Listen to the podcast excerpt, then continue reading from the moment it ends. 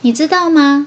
大脑喜欢趋利避害，所以只要是大脑觉得享受的事情，它就可以持续。所以你要学会隐恶扬善、清空负能量，锻炼书写美好，锻炼发现好事的能力。我是小仓鼠，欢迎收听《社畜逃脱笔记》。这是一个有关自我成长及财务自由的节目，陪你一起关注你的人生，掌握你的命运。Hello，大家，小仓鼠又来分享有声笔记了。今天要分享的这本书呢，书名叫做《最强习惯养成》，最强习惯养成。作者是吉井雅之，吉井雅之，这个已经讲到第三集了。我相信大家对于这本书已经不陌生，它非常像《原子习惯》，也很像我们之前分享的《练习的心境》这本书。主要是着眼在如何培养习惯，所以前两集我们讨论了有关为什么习惯无法持续。呃，习惯究竟是由哪些成分所养成的？如果已经有点忘记的朋友，可以去复习一下。那么第三集呢，我们主要来讨论的就是方法论，How，如何培养，如何持续习惯，如何让你的习惯可以持续下去。其实这一集呢，我觉得方法很简单。但是要做到非常的难，所以我善用了一些举例，让大家理解为什么我们会有这样的反应。首先呢，记不记得我们上次有讲到，我们的大脑的特性是趋利避害，就是我们的大脑特别喜欢愉悦跟开心的感觉，只要是开心的事情，就有办法持续的去做。所以很多事情之所以你无法持续下去，并不是你的能力不行。重点是你没有养成那个习惯，你没有养成让大脑开心的，你可能让他觉得痛苦、紧张、有压力，你就会想要中断跟放弃。还有一个呢，我们提到有关大脑的特性，我们说越是负面的经验，你的大脑会越印象深刻。所以有时候只要稍微提取到相关的事情。一些关键字，你可能就会有一些坏的念头、负面的念头就会浮现的很快，马上冒出来，然后阻止你去尝试。我那时候举例有关瑜伽，稍微难一点的姿势跟体位，我可能就会告诉我自己啊，这个很难，这个我不行。上次我也是平衡不了，对，为什么啊？这个作者在这一集里面讲了更多有关大脑脑神经科学的实验。他说，其实对我们的大脑来讲，我们从接收讯息一直到我们大脑浮现想法，只要零点五秒。我们接收讯息叫做输入，然后我们浮现想法叫输出。他说，速度之快，你无法想象。而这其中呢，又分左右脑。比如说，我们的左脑是属于逻辑思考、认知脑。这个认知脑呢，它所产生的速度只要零点一秒，哇，真的很快。什么叫认知脑？比如说，外面现在突然下起雨，你听到下雨的声音，然后你的大脑听到这个声音，这个讯息一进来以后，马上就浮现一个想法，哦。下雨的声音，哦，外面是不是在下雨了？哦，这样的认知，我们注意到这件事情只要零点一秒，非常的快。但是呢，另外零点四秒，我们的大脑会进入到右脑情绪脑的思考。这个情绪脑呢，它就不一样了，它会先从讯息进来输入，哦，下雨了，然后它就开始在脑海里面搜寻过去的经验。而这过去的经验里面，如果你下雨了之前因为下雨，结果刚好摔车，然后摔了一个很严重，然后住院半年，所以你脑海里面就会马上出现这种负面的情绪。哦，那时候出车祸很严重，所以都没有办法工作，也没有办法做事情，中断了整整半年在病床上。这个作者说，从下雨了这个讯息，一直到情绪脑浮现出喜怒哀乐的这样的情绪，不管是正面的、负面的，只要零点四秒。而其中，在过去经验中，越负面的经验，又印象越深刻，记忆越深刻。所以在你搜寻的过程中，只要下雨了，有发生过不好的事。你就会马上浮现负面的情绪，也就是说，我们的大脑啊，从接收讯息、外在的讯息，可能只是一个下雨的雨滴声，一直到你脑海里面浮现出负面的想法啊，没办法啊，做不到，这样子无意识的反射速度，总共只要零点五秒。哦，所以其实我们大脑很厉害，速度非常快。但是大脑的特性就是特别喜欢搜寻负面的讯息，它对负面的讯息的记忆力特别深刻，也特别容易浮现在抽屉的最上面一层。那要怎么办呢？其实读书就是这样啊。知道问题在哪里，基本上你就解决了一半的问题了。既然我们大脑有这个特性，那我们就要想办法让自己可以逆转它。好是好在我们大脑有第二个特性，什么特性呢？我们大脑非常相信输出的东西，对于输出的东西。跟输入的东西比较起来，外在输入的一些讯息很多，但是我们大脑更在意的是自己由内而外输出的。什么叫输出的？小仓鼠现在就是在输出。当我阅读的时候，我把作者的想法、观念、举例、实验全部输入到我的脑海。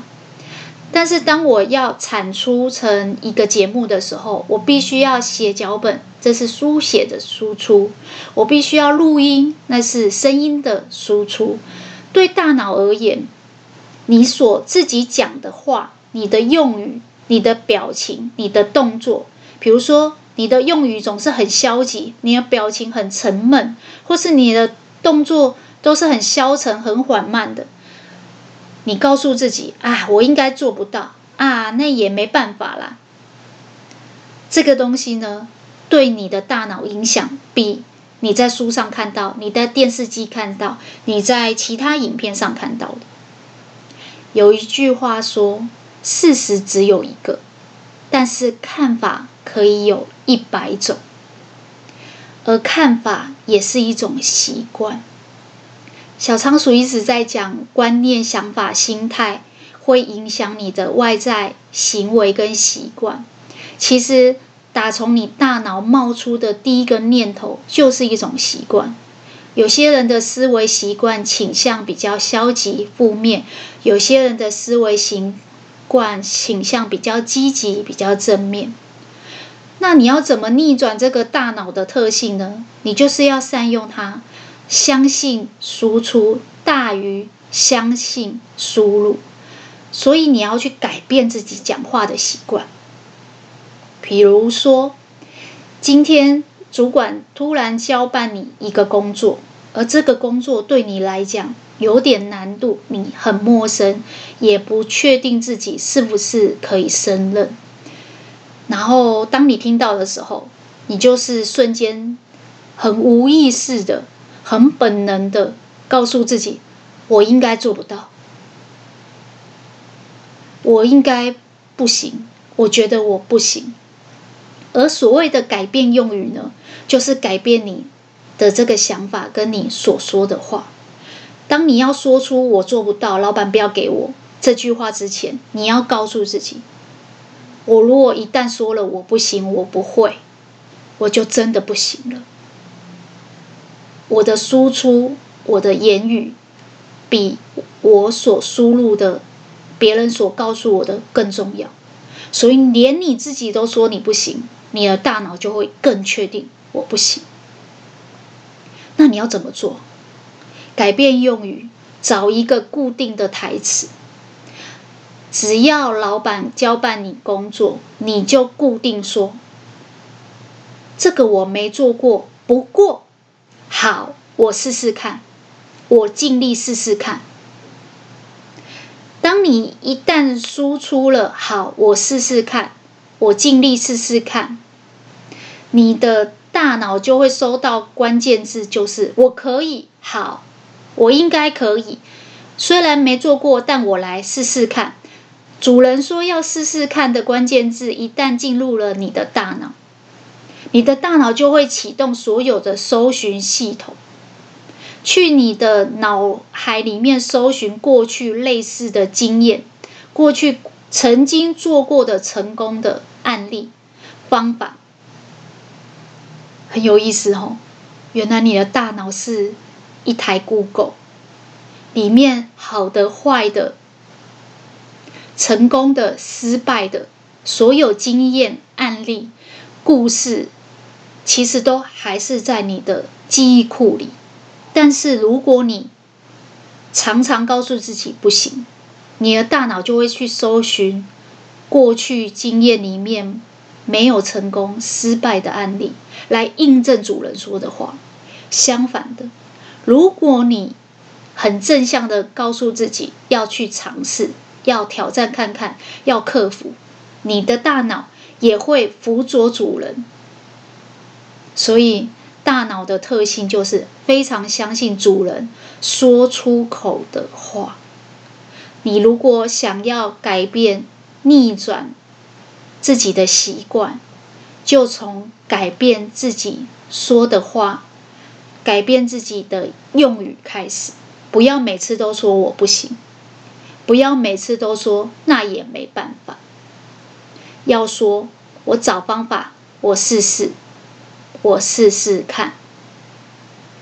这个作者在里面有一个很呃小小的撇步、小 tip、小方法，我觉得蛮好用的。我最近也开始在做这个实验，我希望大家也可以拿起笔试试看。他说啊，其实我们大脑是一个很有意思的电脑，就是跟那个我们平常所使用的笔电一样。他在睡前呢，都会重播倒带今天所发生的事。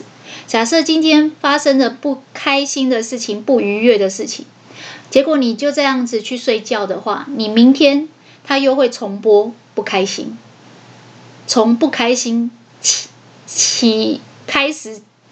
启动你的一天，所以呢，在睡觉前，你不要让你的这些负能量、负面的记忆隔夜，然后让你的大脑继续纠结，甚至做噩梦。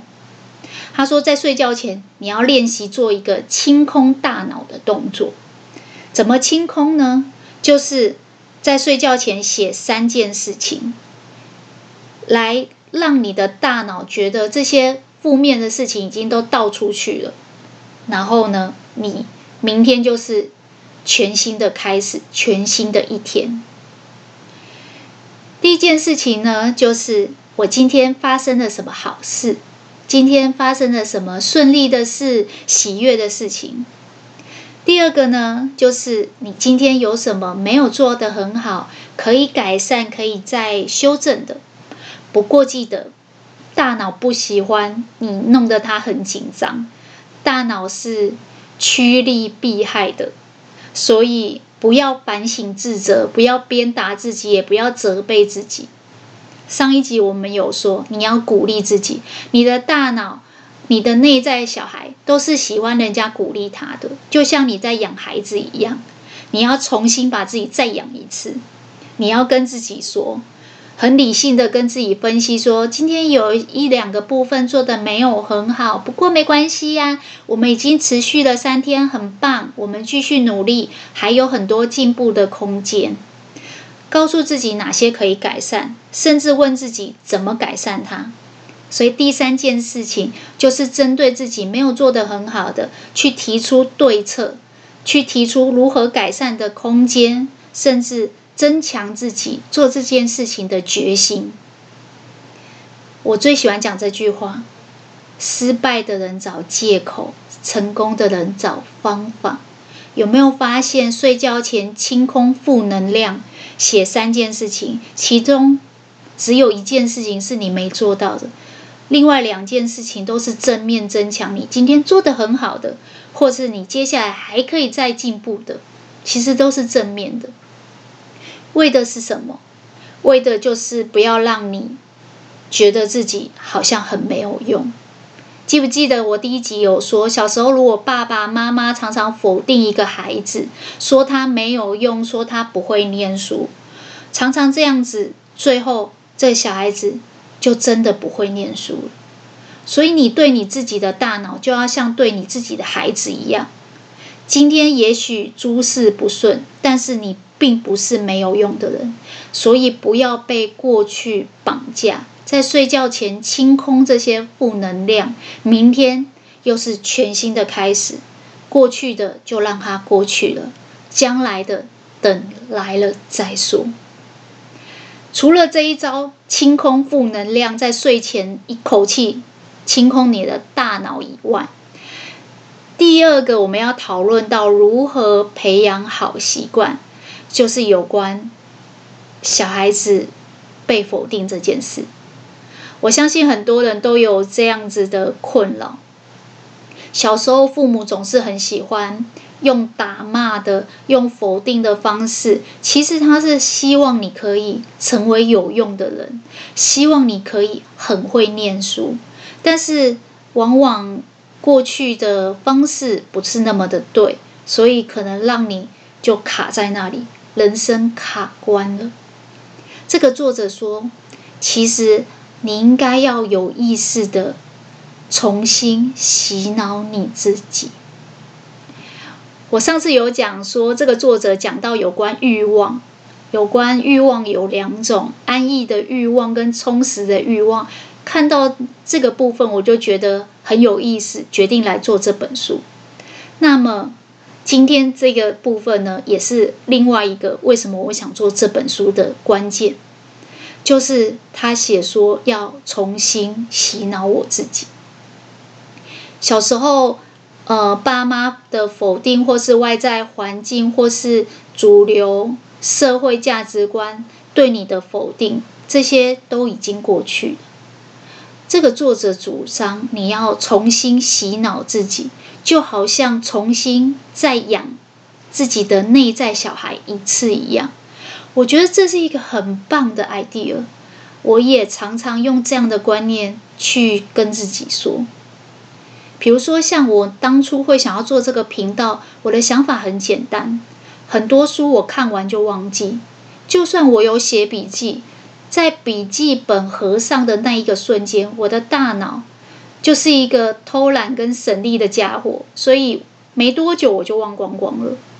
尤其我之前在准备考试、大型的考试的时候，我发现人脑真的是一个很不可靠的东西，因为你很快就忘记了。就算是年轻人记忆力比较好，也是会忘记。那要怎么样让自己所学的东西真的可以实践在生活当中？我后来发现。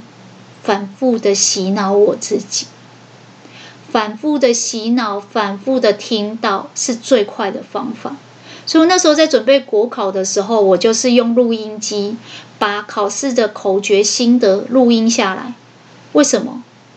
因为你可能不能够随时携带着你的笔记本在身边，但是如果是手机，如果是耳机，如果是用听的，其实很方便。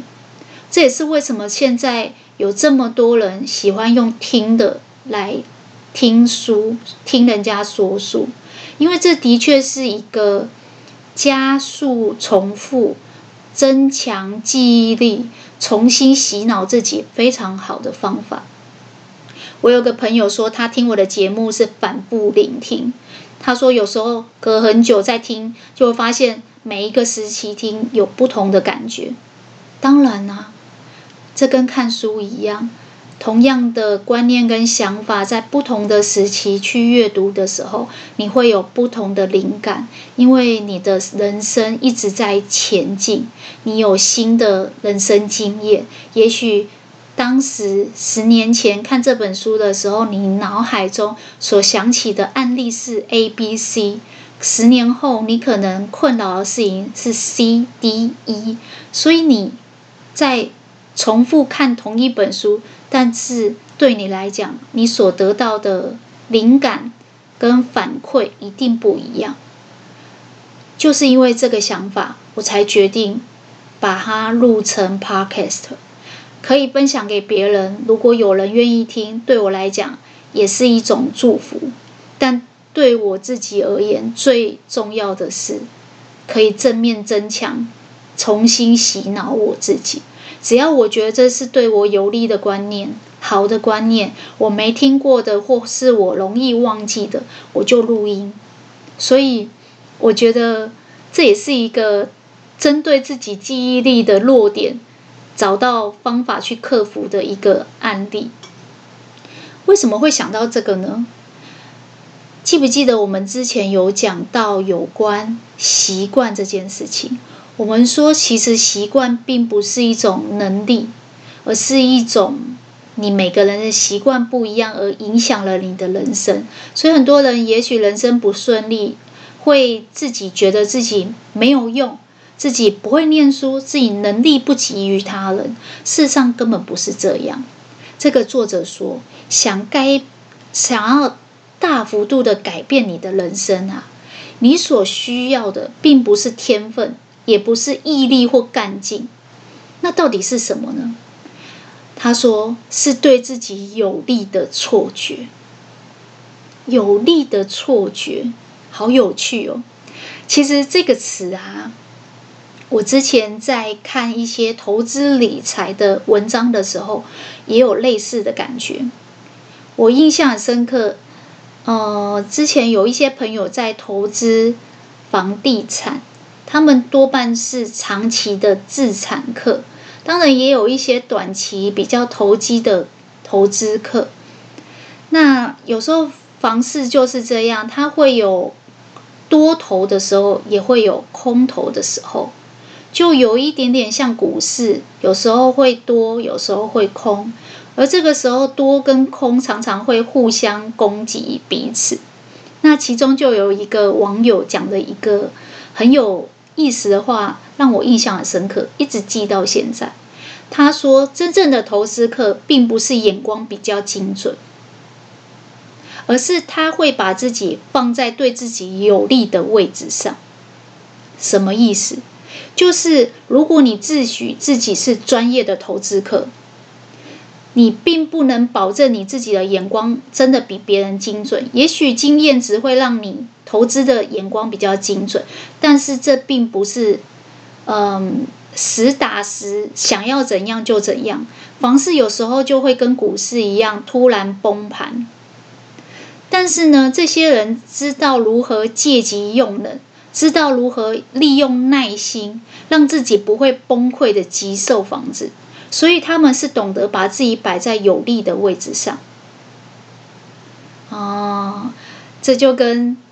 我们这一个作者讲的概念很像，他说：如果你想改变人生，你想要打造好的习惯，你不需要死磕，你不需要靠蛮力，你应该是正面的洗脑你自己，让你自己处于一种有利的错觉，就是你给自己的感觉跟想法都是有利的。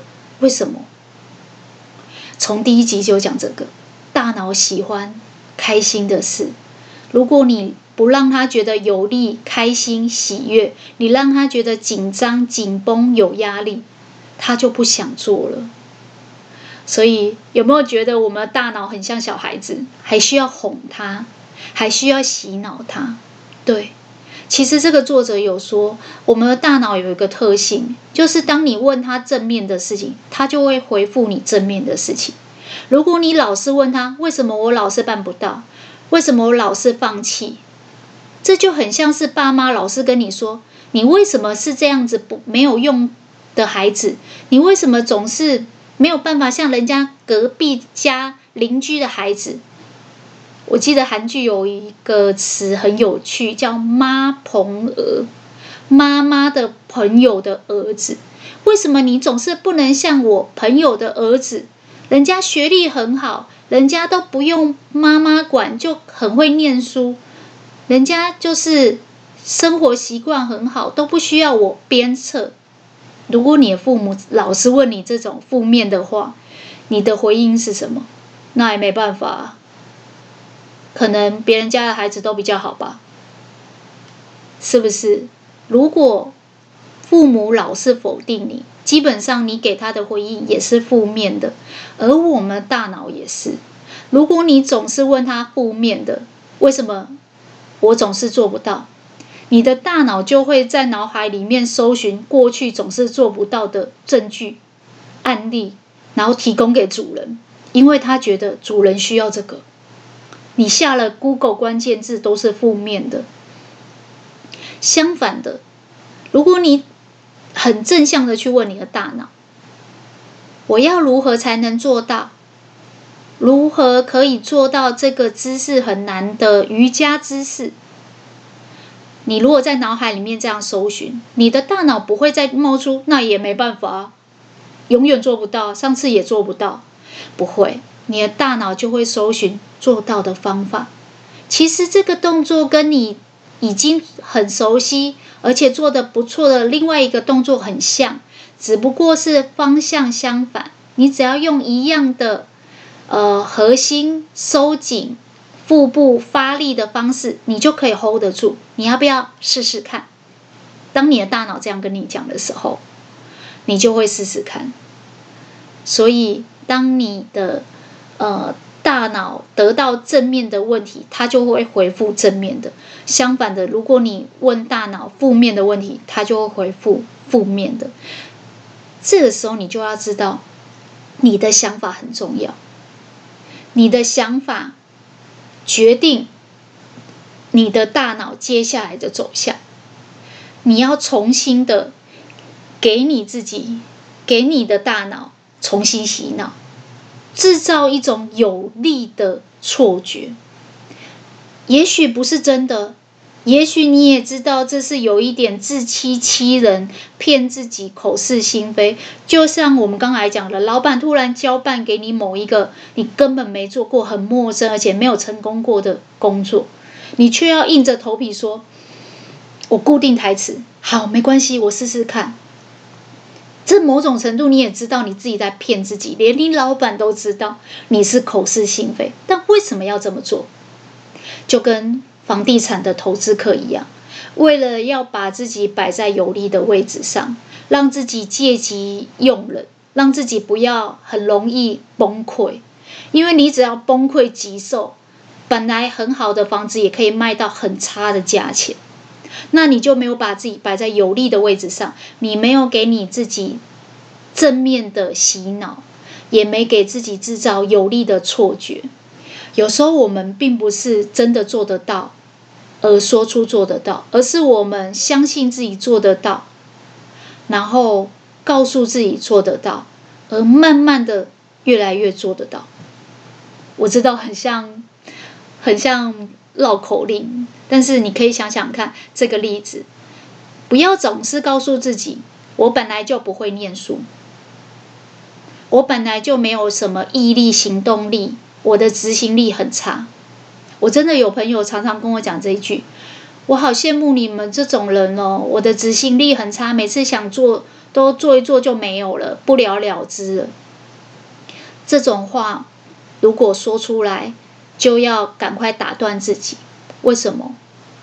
因为你的大脑相信输出，更相信比输入更多，所以你自己都这么说了，主人都这么自己洗脑自己，说自己不行了，你的大脑就会没办法继续努力。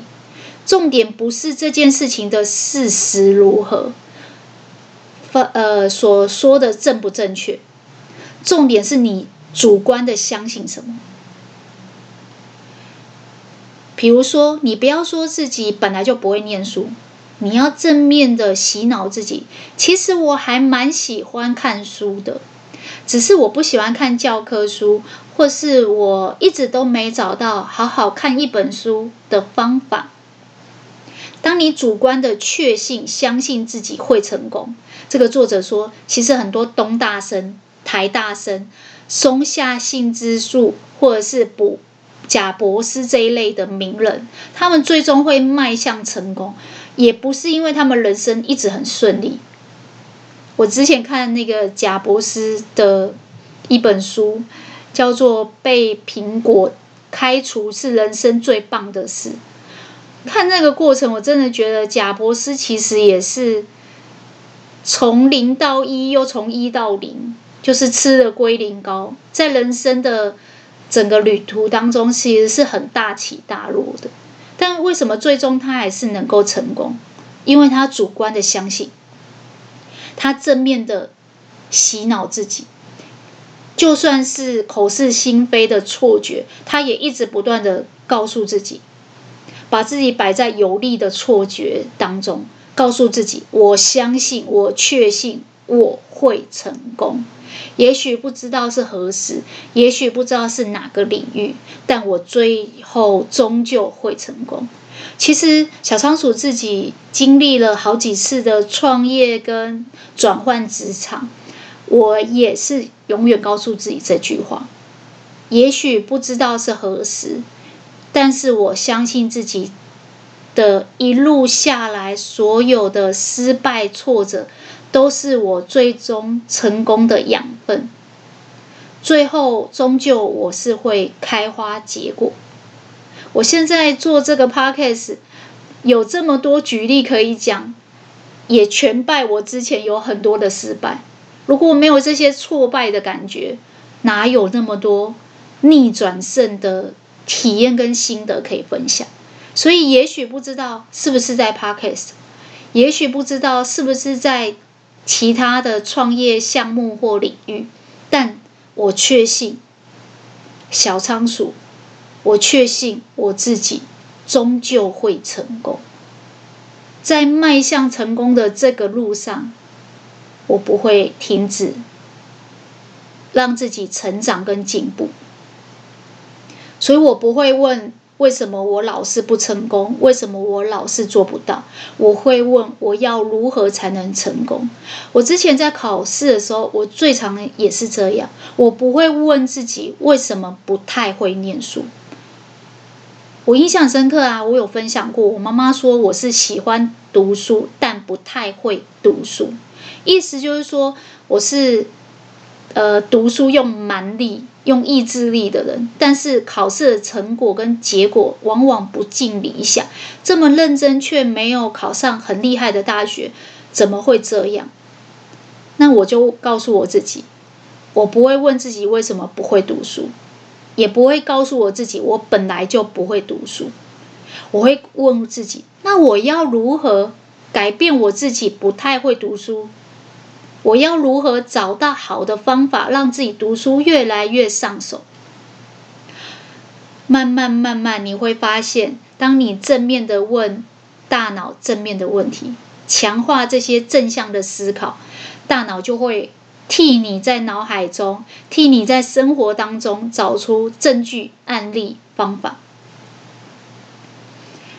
所以，其实想想看，我们每个人。都是在骗自己，只是如果骗的是正确、好的方法、好的方向，对自己有利的方向，其实就会像投资客一样，因为他懂得借机用人，不让自己崩溃，所以他可以获利。而非专业的投资客，可能稍微有一点房市转空就崩溃了。这个作者其实也有讲到这个概念。他说，当你遇到日常生活中不管好事或坏事这么多，一天回顾下来，经历的事情很多，你要如何去重新洗脑自己，正向的增强正面的想法？他说：“你可以试试看书写日常生活中的好事。记不记得我们刚才说，在睡前清空负能量？对，那清空完负能量，接下来就是要增强正面的想法。一样，我们的输出大于输入，所以你所每天书写下来的、所讲的话。”一定比你所看的、所吸收到的知识跟资讯来的重要。每天在睡觉前或是早上一起来的时候，回顾自己的一天，写下三件事：喜悦的、快乐的、幸福的。喜，今天觉得特别喜悦、特别开心、特别顺利的事情，今天让你突然觉得。人生活得很开心、很顺利的事情，很快乐的事情，甚至因为吃了某个美食，觉得瞬间很幸福的那个瞬间，为什么要把它写下来？作者说，这是一种觉察力的锻炼，可以锻炼你在日常生活中发现好事的能力。其实，我们的大脑真的非常喜欢。呃，把注意力放在负面的事情，所以我们反向的要对大脑输入的是更多好的事情。不要觉得每天的生活都过得差不多，所以觉得很理所当然，因为这样会让你觉得心态上比较不知足。大家都知道知足可以常乐。可是，如果你没有透过书写去聚焦在生活上的小事情、好事情，你就会慢慢失去这种发现好事的能力。我常常举例，小朋友小时候特别的天真、快乐，特别的来的容易，原因是因为他们还拥有发现日常生活中小事情、好事情的能力。而我们的大脑也需要这样的循环，正向的循环。当你正向的对它输出正面的想法，它进入到大脑以后启动循环，它输出的东西也会是好的。它会在生活当中找到好的案例、好的证据，觉得自己越来越幸福。我们的大脑啊，就是一个喜欢趋利避害的家伙。他很享受的事情，他就可以持续；他只要觉得痛苦，他就想中断。所以你要学会的，其实很简单，就四个字：隐恶扬善，消除脑中的负能量，在睡前把它清空掉，转换用语，不要再说没办法，我不行。扬善就是正面增强。正面的想法，重新洗脑你自己，创造有利的错觉给自己，相信自己总有一天会成功，一定会成功，持续做就对了。这样你会发现，生活中其实有很多日常的美好，基本上人生并不辛苦。好啦，如何培养好习惯？我们的第三集就用“引恶扬善”，消除负能量、增强正能量这几个字总结起来了。小仓鼠今天的笔记就分享到这边了，恭喜你又成功的听完一本书。如果想看这本书的手感笔记，可以到方格子或脸书找我，也欢迎留言按赞。那我们下次空中再见喽，拜拜。